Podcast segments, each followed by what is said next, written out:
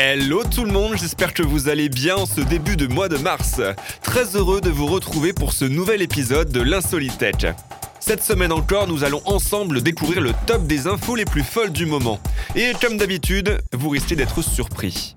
Mais vous le savez, ce qui fait le charme de cette émission, c'est aussi cette faculté à vous redonner foi en l'humanité ou, à l'inverse, à vous faire haïr le monde dans un seul et même épisode. Je ne vais pas m'attarder trop longtemps, je sais que vous mourrez d'impatience de découvrir le top 3 des infos les plus folles de ces derniers jours, alors c'est parti.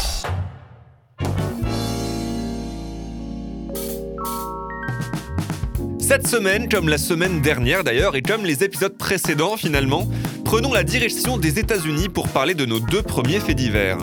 Tout d'abord, arrêtons-nous à Orlando, où deux femmes de 34 et 44 ans ont tenté de se déguiser en grand-mère mercredi dernier pour pouvoir bénéficier du vaccin contre le Covid-19. Vêtues de bonnets, de gants et de lunettes, les deux complices se sont donc rendus dans un centre de vaccination afin de pouvoir profiter de la campagne qui, actuellement dans cet État américain, est réservée aux plus de 65 ans. Le pire dans tout ça, c'est que leur stratégie a déjà fonctionné une première fois. En effet, un des médecins indique que ces dernières auraient été en mesure de présenter une carte indiquant qu'elles avaient déjà reçu une première dose. Il ne sait cependant pas comment ces deux fraudeuses ont réussi à tromper la vigilance des autorités sanitaires la première fois. Si le département de santé de Floride réclamait des sanctions auprès des autorités locales, aucune charge n'a finalement été retenue contre nos deux fausses grand-mères qui n'ont tout de même pas pu recevoir leur deuxième dose de vaccin. La Floride aurait vacciné actuellement près de 42% de ses 4,4 millions d'habitants de plus de 65 ans.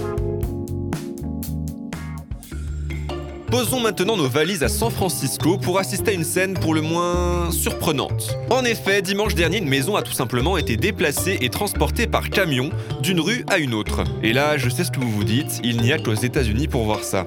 La grande maison victorienne de 465 mètres carrés et âgée de 139 ans a donc été déménagée à six pâtés de maison de son ancienne position.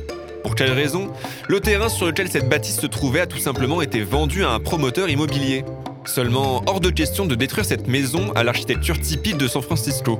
Pour réaliser une telle opération, il a tout d'abord fallu se lever très tôt. Puis, la maison a été chargée délicatement sur un camion, sous l'œil attentif d'ingénieurs et des spécialistes du secteur avant d'être transportée. Là encore, il s'agissait de se montrer délicat. Le poids lourd n'a d'ailleurs pas dépassé la vitesse de 1,6 km/h durant toute la durée du parcours.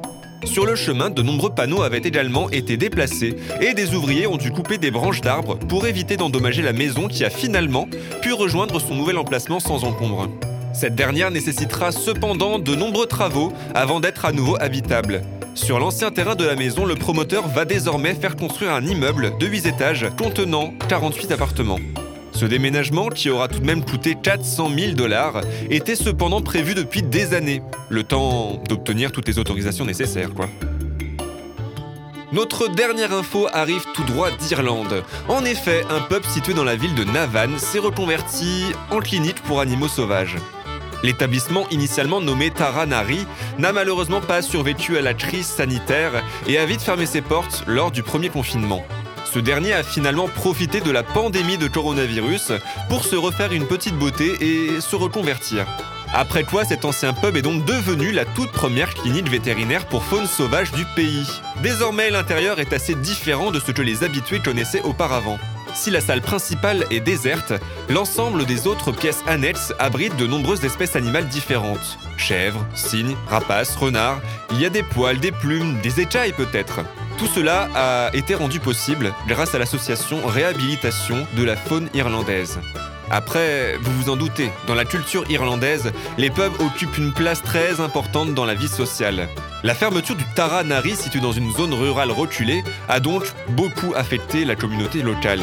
Cependant, la toute nouvelle clinique vétérinaire est déjà venue remplacer le pub dans le cœur de certains clients, qui ont tout de même aidé à réparer et rénover les locaux.